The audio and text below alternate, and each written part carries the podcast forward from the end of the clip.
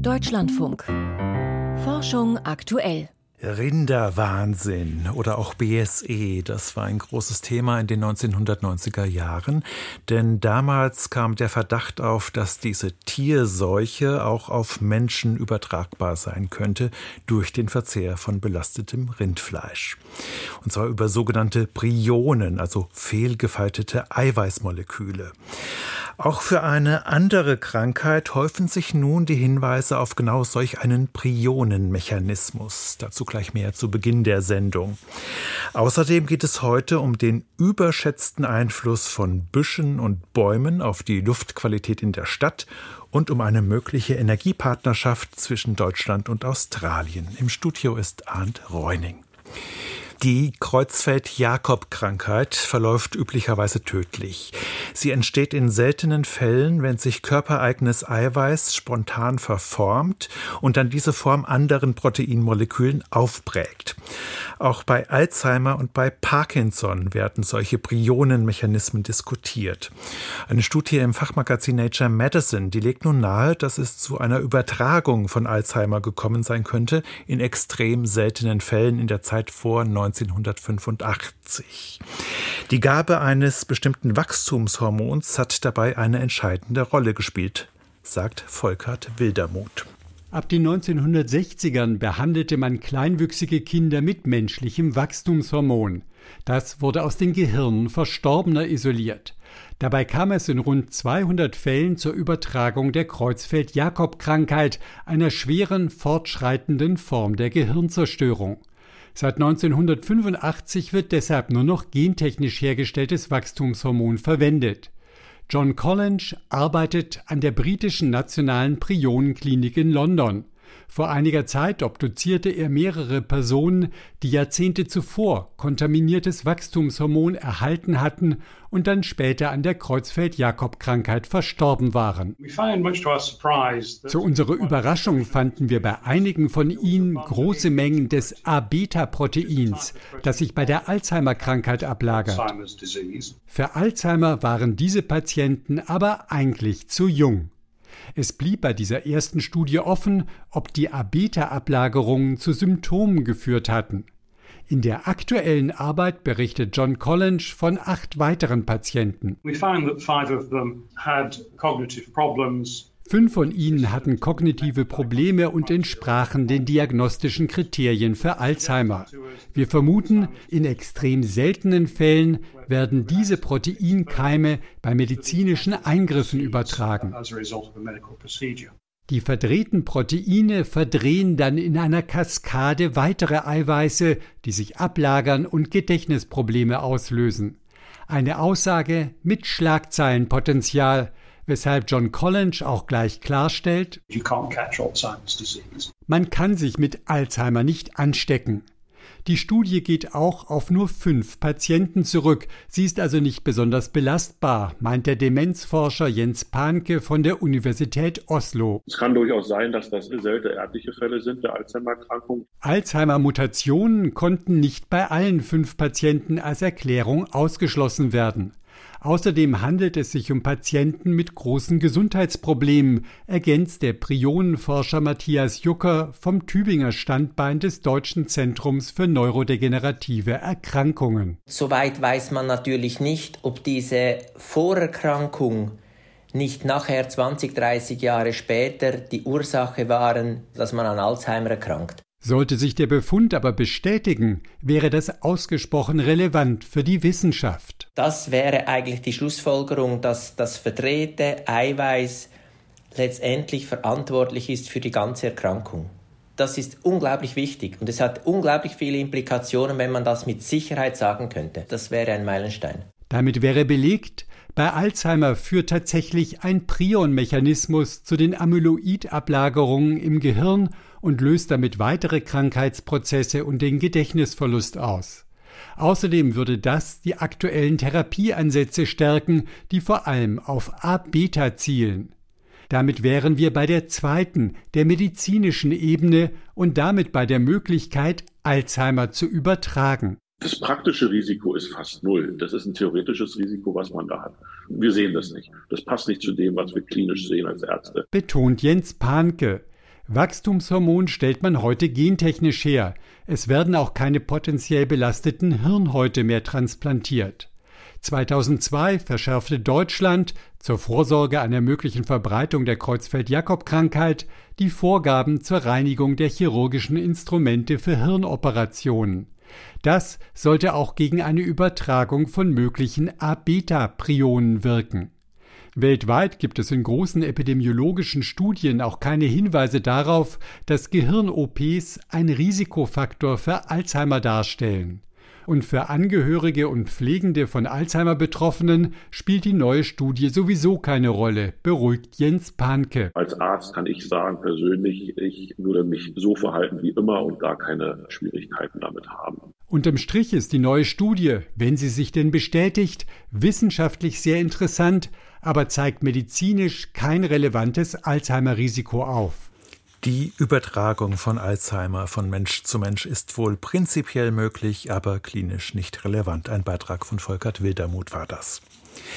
Wenn ich im Deutschlandfunk aus dem Bürofenster blicke, dann sehe ich im Süden von Köln große Waldflächen. Ich sehe Parks und Grünanlagen und eine breite Allee, die ringförmig um die Stadt herum verläuft. Man könnte denken, dass all dieses Grün für eine gute Luftqualität sorgt. Das muss allerdings nicht so sein, wie jetzt eine Studie nahelegt, die im Fachmagazin PNAS erschienen ist. Volker Mrazek weiß mehr darüber. Sogar die Dame in seiner eigenen Pressestelle habe die Studienergebnisse nicht glauben wollen, erzählt Erik Stange, Ökologe beim Norwegischen Institut für Naturforschung in Lillehammer. Bäume reinigen die Luft. Diese Annahme ist weit verbreitet. Ich bin selbst ein großer Freund von Bäumen in der Stadt, aber auch von Aufrichtigkeit. Und aus unserer Studie kann man lernen, Stadtbäume sind gar keine so wirksamen Schmutzfänger wie immer gedacht. Vermutlich ist das für viele wie ein Schock. Im Team mit anderen hat sich der Ökologe Daten von über 2600 städtischen Messstationen besorgt, aus den USA und aus Europa, Deutschland eingeschlossen. Sie zeigen, wie sich die Konzentrationen wichtiger Luftschadstoffe im letzten Jahrzehnt entwickelt haben. Feinstaub und Stickstoffdioxid gingen im Mittel leicht zurück, Ozon nahm schwach zu. Diese Trends verglichen die Forschenden dann mit Satellitenaufnahmen der Vegetation rund um die Stationen, so dass sie wussten, wo in den zehn Jahren überall städtisches Grün hinzugekommen ist. Das Ergebnis bei gemeinsamer Betrachtung aller Schadstoffe, mehr Bäume oder Sträucher verbesserten die städtische Luftqualität laut Erik Stange nur minimal. When you go up to the neighborhood, the borough or the city level, auf Bezirks- oder Stadtebene verringern zusätzliche Bäume die Konzentration der Luftschadstoffe nach unseren Analysen lediglich um knapp ein Prozent in zehn Jahren. Ihre Wirkung ist also wirklich gering und viel kleiner als die von anderen Faktoren, die die Luftqualität lokal beeinflussen. Wind, Regen und Luftfeuchte sind hier weitaus wichtiger. Auf den Blättern der Bäume bleiben Schadstoffe quasi kleben. Wind und Regen dagegen zerstreuen den Schmutz, indem sie ihn austragen oder auswaschen. In städtischen Straßenschluchten könnten Bäume die Situation sogar verschlimmern, sagt der aus den USA stammende Forscher, denn dort behinderten sie oft die meteorologische Luftwäsche. Das sei schon aus früheren Studien bekannt. Wenn man Straßenschluchten voller Bäume stellt und der Wind es dann nicht mehr schafft, sie zu durchlüften, können sich richtig hohe Schadstoffkonzentrationen einstellen. Lückenlose Baumreihen in dicht bebauten Straßen sollte man also vermeiden. Es gibt gute Gründe für Bäume in der Stadt. Sie bieten Tieren Lebensräume. Sie schaffen ein angenehmes Mikroklima. Sie dämpfen die Hitze, wenn ihr Kronendach die Sonne an den heißesten Tagen des Jahres abschirmt. Aber lasst sie uns so pflanzen, dass sie die Luftqualität nicht verschlechtern. Marie Lutkus forscht auf demselben Gebiet wie die Norweger über Stadt, Bäume und Luftschadstoffe als Doktorandin am Leibniz-Institut für Troposphärenforschung in Leipzig. Dass Feinstaub- und Stickoxidwerte in der Stadt stärker von Wind und Wetter geprägt werden als von der Ablagerung auf den Blattoberflächen der Bäume, der sogenannten Deposition, hält die Meteorologin für schlüssig. Die Deposition kann ja nur wirklich dominant werden, wenn wir kaum Windgeschwindigkeiten haben. Und wenn wir jetzt mal so statistisch gucken, wie häufig haben wir eigentlich Wind in, ja, in unserer Umgebung, dann stellen wir ja schon fest, dass es eigentlich deutlich häufiger der Fall ist, dass wir auch eine gewisse Zirkulation vorliegen haben. Das heißt, dieser Depositionseffekt wird eigentlich permanent durch die meteorologischen Effekte überlagert. So richtig überzeugt von der Arbeit ihrer Kollegen ist die Forscherin aber nicht. Die räumliche Auflösung der ausgewerteten Satellitenaufnahmen des Stadtgrüns liegt bei 30 bis 250 Metern. Das sei ziemlich grob. Außerdem werde nicht nach Baumarten differenziert. Dabei sei bekannt, dass sie Luftschadstoffe unterschiedlich stark anlagerten. Was Marie Lutkus aber auch sagt, Bäume haben einen Einfluss auf die Luftqualität, der oft nicht berücksichtigt wird tatsächlich auch etwas, was ich in meinen eigenen Forschungsarbeiten auch schon festgestellt habe. Damit meint sie, dass Bäume flüchtige Verbindungen in die Luft abgeben, aus denen selbst im Anschluss schädliche Feinstaubpartikel und Ozon entstehen können. Das alles müsse noch genauer erforscht und auch in atmosphärische Chemiemodelle eingebaut werden, sagt die Meteorologin. Erik Stange in Norwegen hofft derweil, dass seine frisch veröffentlichte Studie auch in Kreisen der Politik gelesen wird, denn die solle lieber versuchen, den Schadstoffausstoß von Autos oder Heizungen weiter zu reduzieren, als auf Stadtbäume zu setzen. Das sei sicher effektiver. Bäume in der Stadt verbessern nicht unbedingt die Luftqualität. Ein Beitrag von Volker Mrazek war das für eine klimaneutrale Zukunft. Da dürfte Wasserstoff der Energieträger der Wahl sein. Wasserstoff, der mit Hilfe von Strom aus erneuerbaren Quellen hergestellt wird. Aber woher soll dieses Gas kommen? Es bieten sich Standorte auf der Welt an, wo ausreichend Solarenergie und natürlich auch Wasser vorhanden ist. Wasser, das dann in seine Elemente zerlegt werden kann. Das Projekt High Supply hat dafür den Blick auf Australien geworfen. Die Machbarkeitsstudie ist nun abgeschlossen nach zwei Jahren und ich habe mit dem Projektleiter darüber gesprochen, mit dem Chemiker Robert Schlögel, Präsident der Alexander von Humboldt Stiftung. Ich wollte wissen, wie könnte denn eine Energiepartnerschaft in Sachen Wasserstoff zwischen Deutschland und Australien aussehen? Zunächst einmal muss man sich fragen, warum nimmt man Australien? Das ist der weitest entfernte Ort, an dem man Elektrolyse, also die Spaltung von Wasser, durchführen kann. Und das liegt einfach daran, damit man Elektrolyse sinnvoll für unser Land einsetzen kann, muss es in dem Herkunftsland nicht nur viel Sonne und auch Wind geben, sondern es muss auch einen großen Überfluss an Wasserstoff darstellbar sein, weil wir ja das Weltklima retten wollen und nicht das Klima bei uns. Und aus diesem Grund suchen wir Australien, denn dort ist wahrscheinlich der Ort auf der Welt, wo es den größten Überschuss an Sonnenenergie gibt im Verhältnis zum Energiebedarf des Landes selbst. Aber Sie haben schon die Distanz zwischen unseren beiden Ländern angesprochen. Also ungefähr 14.000 Kilometer Luftlinie wäre es zwischen Perth und Hamburg. Wie lässt sich denn der Transport bewerkstelligen? Ja, das war ein wesentliches Element dieser Machbarkeitsstudie. Man hat zuerst gedacht, man kann den Wasserstoff vielleicht in flüssiger Form transportieren, aber stellt sich heraus, das ist eine Technologie, die, wenn sie überhaupt zum Einsatz kommt, nicht in den nächsten 20 Jahren im großen Stil verfügbar sein wird. Und deswegen muss man sich mit sogenannten Derivaten beschäftigen. Das heißt, man muss den Wasserstoff in Formen überführen, die man wesentlich leichter transportieren kann und dann die Frage stellen, ob das kostengünstig möglich ist, zum Beispiel im Verhältnis mit Erzeugung von Wasserstoff in Deutschland, wo man den Transport natürlich nicht hat. Aber dafür gibt es hier einen großen Mangel an erneuerbarer Energie. Und das Verhältnis dieser Kosten, das war ein wesentlicher Teil dieser Studie. Und man hat sich gefragt, ist das technisch möglich und ist es ökonomisch möglich? Technisch, wie würde das denn aussehen? Also Sie sagen, verflüssigter Wasserstoff, quasi Tiefkühlwasserstoff, das funktioniert noch nicht. In welchen chemischen Formen würde man ihn denn transportieren dann? Ja, es gibt mehrere Derivate, die dafür in Frage kommen. Am Augenblick sinnvollsten ist eigentlich Ammoniak. Also man verwandelt zuerst Wasser in Wasserstoff und Wasserstoff mit Hilfe von Luftstickstoff in Ammoniak. Den kann man sehr leicht verflüssigen und den kann man auch sehr leicht mit Schiffen über die Welt Meere transportieren. Das geschieht heute schon. Allerdings ist da der Zweck die Herstellung von Düngemitteln und in Zukunft wird man das als Energieträger machen. Es gibt aber noch andere Derivate, die sinnvoll sind. Wir haben untersucht Methan, Methanol und sogenannte LOHC-Träger weil je nachdem, für was der Wasserstoff später verwendet wird, muss man ja in Deutschland nicht notwendigerweise das Wasserstoffgas zum Einsatz bringen, sondern man kann gleich mit den Derivaten arbeiten. Und dann spart man sich die Rückkonversion, aber dann muss natürlich der Träger oder das Derivat für die Anwendung geeignet sein. Ist es denn wirtschaftlich darstellbar, diese Route zu wählen, zum Beispiel über das Ammoniak? Ja, auf jeden Fall. Also wir waren selber überrascht davon. Wenn man die Kostenstrukturen sich anschaut, dann stellt man fest, dass der Transport, also die von Ihnen erwähnten 14.000 Kilometer in der Kostenanalyse praktisch überhaupt keine Rolle spielen. Die wesentlichen Kosten entstehen tatsächlich bei der Herstellung des Wasserstoffs. Auch die Konversionskosten zu Ammoniak halten sich in Grenzen. Das ist auch nicht so aufwendig. Und die Rückkonversionskosten bei uns sind noch ein bisschen schwierig anzugeben, weil es Rückkonversionsanlagen bis heute eigentlich nicht gibt. Da muss man auf Schätzungen zurückgreifen.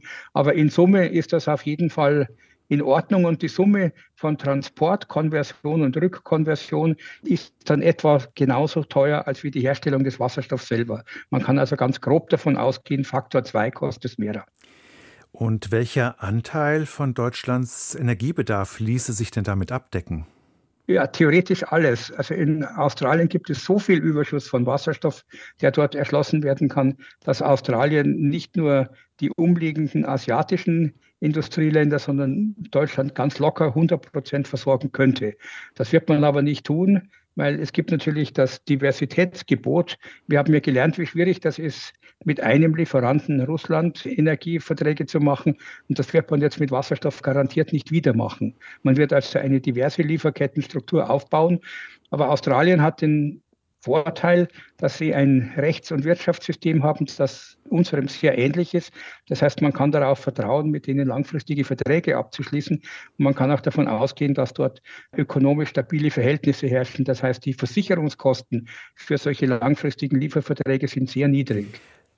Was müsste denn in Deutschland nun ganz konkret geschehen, damit Wasserstoff aus Australien möglichst schnell hier für Energie sorgen könnte? Ja, wir bräuchten natürlich eine lokale Infrastruktur. Das gilt nicht nur für Wasserstoff aus Australien, das gilt für alle Importwasserstoffe. Wir brauchen also die Möglichkeit, den Wasserstoff von einem Hafen egal ob der in Deutschland oder in Holland ist, was sehr wahrscheinlich der Fall sein wird, zu den eigentlichen Verbrauchern zu bringen. Und solange sozusagen die letzte Meile nicht gelegt ist, solange der Wasserstoff nicht zum Benutzer kommen kann, wird eigentlich nichts wirklich losgehen. Denn ein Geschäft kann ja erst erfolgen, wenn der Lieferant in Australien den Wasserstoff auch tatsächlich bei einem Nutzer abliefern kann. Und das ist ein Problem. Das hat die Bundesregierung aber sinnvollerweise gut erkannt und hat deswegen das sogenannte Wasserstoffstartnetz an den Start gebracht.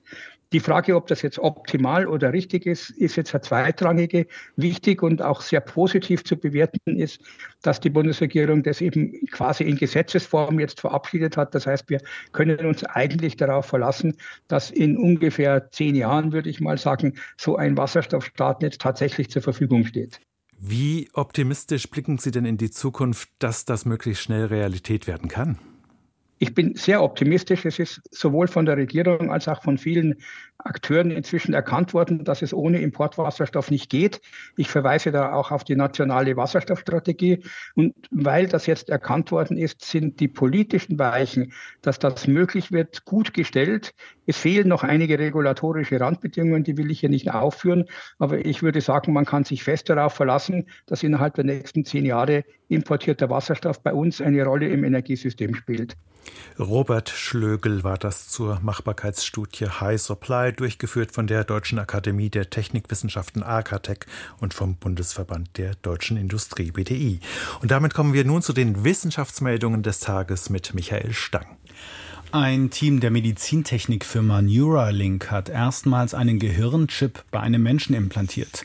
Der Patient erhole sich nach dem Eingriff am Sonntag gut, teilte Firmenchef Elon Musk gestern auf seiner Online-Plattform X mit. Das Implantat soll es ermöglichen, durch Gedanken ein Smartphone zu bedienen und darüber auch andere Technik. Neuralink hatte im Mai die Erlaubnis bekommen, das flache und runde Implantat in einer klinischen Studie Menschen einzusetzen. Davor war die Technik an Affen Daten getestet worden. Das Implantat hat 1024 Elektroden, die ein Roboter mit Hilfe einer extrem feinen Nadel mit dem Gehirn verbindet. Für die klinische Studie sucht die Neuralink Patienten mit Tetraplegie, einer Querschnittlähmung, bei der Arme und Beine betroffen sind. Die Studie ist auf sechs Jahre ausgelegt. Hunde bringen Kinder auf Trab. Denn sie sind körperlich aktiver als Kinder ohne ein solches Haustier. Das zeigt eine Langzeitstudie eines Teams der University of Western Australia. Die Forschenden hatten die Bewegungsdaten von 602 bis 7-jährigen Kindern über sechs Jahre hinweg ausgewertet. Dabei untersuchten sie, wie die Anschaffung, der Besitz sowie der Verlust eines Hundes die körperliche Betätigung von Kindern beeinflusst. Mädchen und Jungen, die durchgängig einen Hund besaßen, waren häufiger körperlich aktiv als Gleichaltrige ohne Hund. Wenn Kinder während der Studie einen Hund bekamen, nahm die Zahl wöchentlicher körperlicher Aktivitäten deutlich zu, vor allem bei Mädchen. Dagegen waren Kinder, deren Hund während der Studie gestorben war, weniger aktiv als vorher. Schmuckstücke waren früher auch Erkennungszeichen. Archäologen der Universität Bordeaux haben Schmuckstücke von mehr als 100 europäischen Fundorten analysiert, die zwischen 24.000 und 34.000 Jahre alt sind. Ziel war es herauszufinden, wie viele kulturell einander nahestehende Gruppen damals lebten, die alle zur Kulturstufe des Gravetien gerechnet werden. Die Analyse der Ornamente ergab neun geografisch getrennte kulturelle Einheiten in ganz Europa, heißt es im Fachblatt Nature Human Behavior. Diese Ergebnisse stimmen zwar weitgehend mit den paläogenetischen Daten überein, weisen jedoch auf ein deutlich komplexeres Muster hin. Taubenschwänzchen handeln, als hätten sie ein großes Gehirn. Denn ähnlich wie Menschen beim Greifen nach Gegenständen nutzen die Falter ihren Sehsinn, um ihren langen Rüssel auf der Suche nach Nektar exakt in der Blüte zu platzieren. Das macht die Insekten, die wie Kolibris in der Luft stehen können, zu einem Modellorganismus für die Erforschung der visuellen Steuerung von Gliedmaßen, schreibt ein Team der Universität Konstanz im Fachblatt PNAS. Bei der Studie untersuchten die Forschenden, welche Sinnesinformationen die Schmetterlinge für die Steuerung des Rüssels verwenden. Demnach nutzen sie durchgängig ihren Sehsinn, um die Bewegung des Rüssels auf dem Weg zum Nektar zu kontrollieren und gegebenenfalls zu korrigieren. Der europäische Hitzerekord vom Sommer 2021 ist nun offiziell. Die Weltwetterorganisation WMO hat den europäischen Hitzerekord von 48,8 Grad Celsius am 11. August 2021 in Syrakus auf Sizilien bestätigt. Dies sei die höchste je registrierte Temperatur auf dem europäischen Kontinent, teilte die UN-Behörde heute in Genf mit. Vielen Dank, Michael Stang. Sternzeit, 30. Januar. Herr Mösbauer, der Mars und die Neutrinos.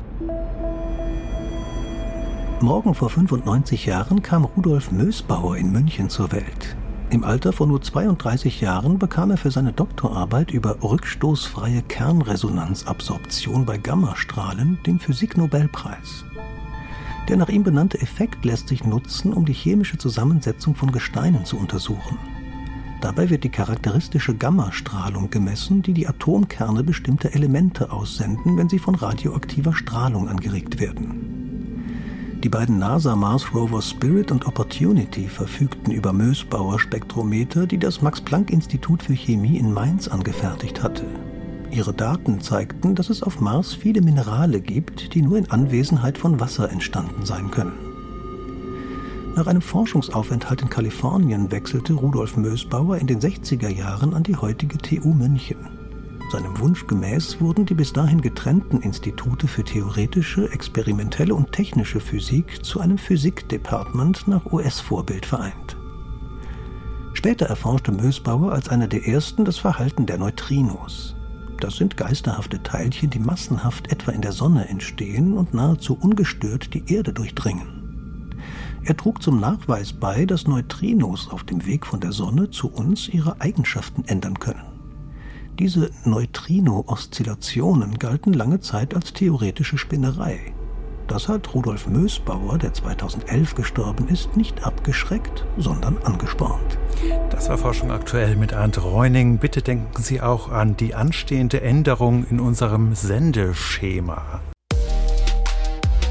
Könnte es wirklich sein, dass künstliche Intelligenz eines Tages die Weltherrschaft übernimmt?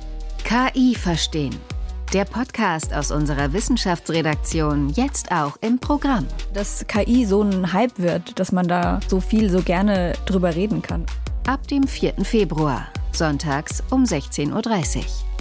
Das Feature Wissenschaft im Brennpunkt dafür montags um 16.35 Uhr. Und auch in der DLF Audiothek App.